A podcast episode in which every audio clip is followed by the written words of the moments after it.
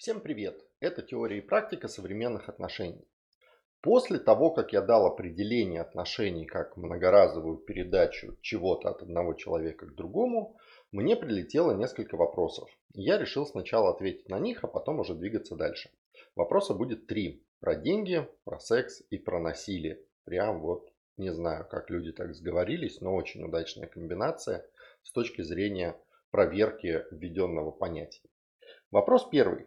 А если мне родители каждый месяц деньги отправляют, то у меня с ними отношения? Э, ну да, по определению. По крайней мере, у них с тобой отношения. Вот в обратную сторону вопрос такой неоднозначный, потому что если человек получает деньги от работодателя каждый месяц, а работодатель от этого человека получает продукты его работы каждый месяц, то все понятно, у них взаимные деловые отношения. Взаимовыгодны они или нет, это отдельный вопрос.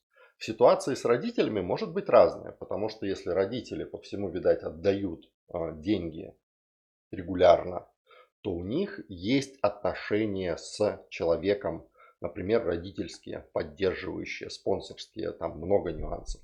Если человек в этот момент родителям ничего обратно не отдает, не обязательно каких-то помощи по хозяйству, а, например, там тепла, заботы, поводы гордости, то отношения односторонние, но тем не менее.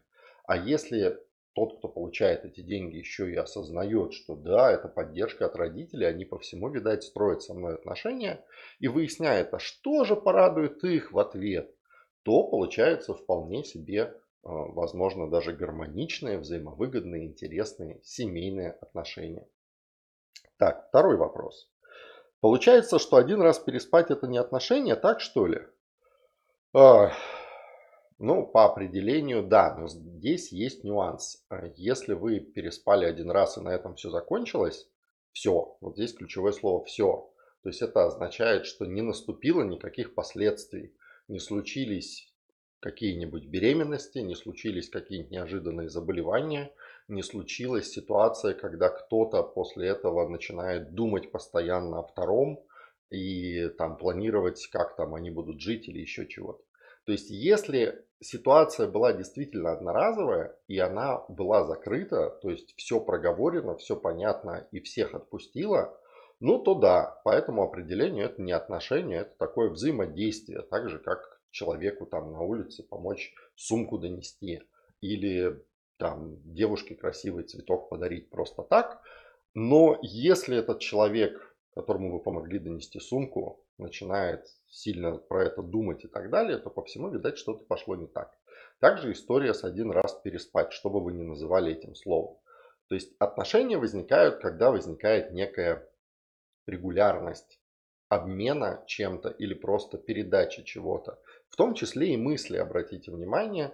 И здесь вот этот тонкий момент. Поэтому, если вы хотите, чтобы одноразово переспать не превратилось в отношения, то это должно быть обязательно обоюдно, по обоюдному согласию. Это должно быть защищенно, чтобы не было никаких последствий. И это должно быть в конце проговорено и отрефлексировано. То есть, что все это было одноразово. Вообще неплохо это на старте сделать сразу.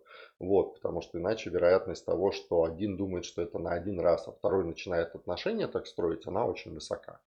Но, в принципе, при соблюдении определенных мер безопасности можно сделать так, чтобы одноразовая связь не превратилась в отношения по данному выше определению. Может мы его поменяем, но пока по всему видать так.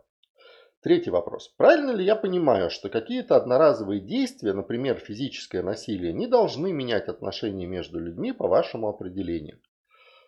Ну, здесь как в предыдущем вопросе. В принципе, да, при условии, что это действие действительно завершилось и нет никаких процессов передачи чего-то дальше. Потому что, ну, например, у меня бывает ситуация, когда я для привлечения внимания хочу там ткнуть жену пальцем, но мне не хватает осознанности, чтобы предугадать ее там поворот, и вместо аккуратного тычка получается такой и она такая вот, и дальше мы обсуждаем, ну, то есть я говорю, слушай, я не хотел, это не попытка причинить тебе там боль, это я хотел привлечь твое внимание, вот, но не учел, что ты сейчас повернешься. И в моем представлении, если я после этого об этом забыл, она после этого об этом забыла, никто про это не думает, никто не едет в травмпункт разбираться там со сломанным пальцем или чем-нибудь еще, то ну, кейс закрыт. Хотя фактически ну, я оказал да, несанкционированное силовое воздействие, причинившее там, другому человеку боль. Вот, поэтому если этот э, акт разобран, все завершено и все понимают, что это была действительно разовая ситуация и она не требует никаких дальнейших действий, то отношения могут не меняться, потому что в жизни всякое случается, это может быть случайность, это может быть течение обстоятельств, еще чего-то. Вот. Но если э, физическое насилие внезапно влечет э, очень длинные последствия, может быть внутренний, человек теперь боится, то это однозначно повод для пересмотра отношений, на мой взгляд. Потому что в этот момент по определению изменилось то, что один отдает второму. Раньше он отдавал свои позитивные мысли, и это был один тип отношений. А теперь он отдает не только позитивные, но и негативные мысли. Там страх и так далее. И это другой тип отношений. И это означает, что надо пересмотреть ну вообще нужны ли вам эти отношения и так далее. Вот. Так, вопросы вроде, да, их три было, и они закончились. Мы проверяем сейчас через эти вопросы, спасибо тем, кто их присылает, э, на устойчивость теорию, на устойчивость базовое определение. Поэтому пишите, пишите в комментариях, пишите мне в личку, если не хотите обсуждать это в комментариях я буду обсуждать эти вопросы, обдумывать их и э, делать вот такие вот записи с ответами на них, возможно, корректируя базовые определения теории и практические инструменты.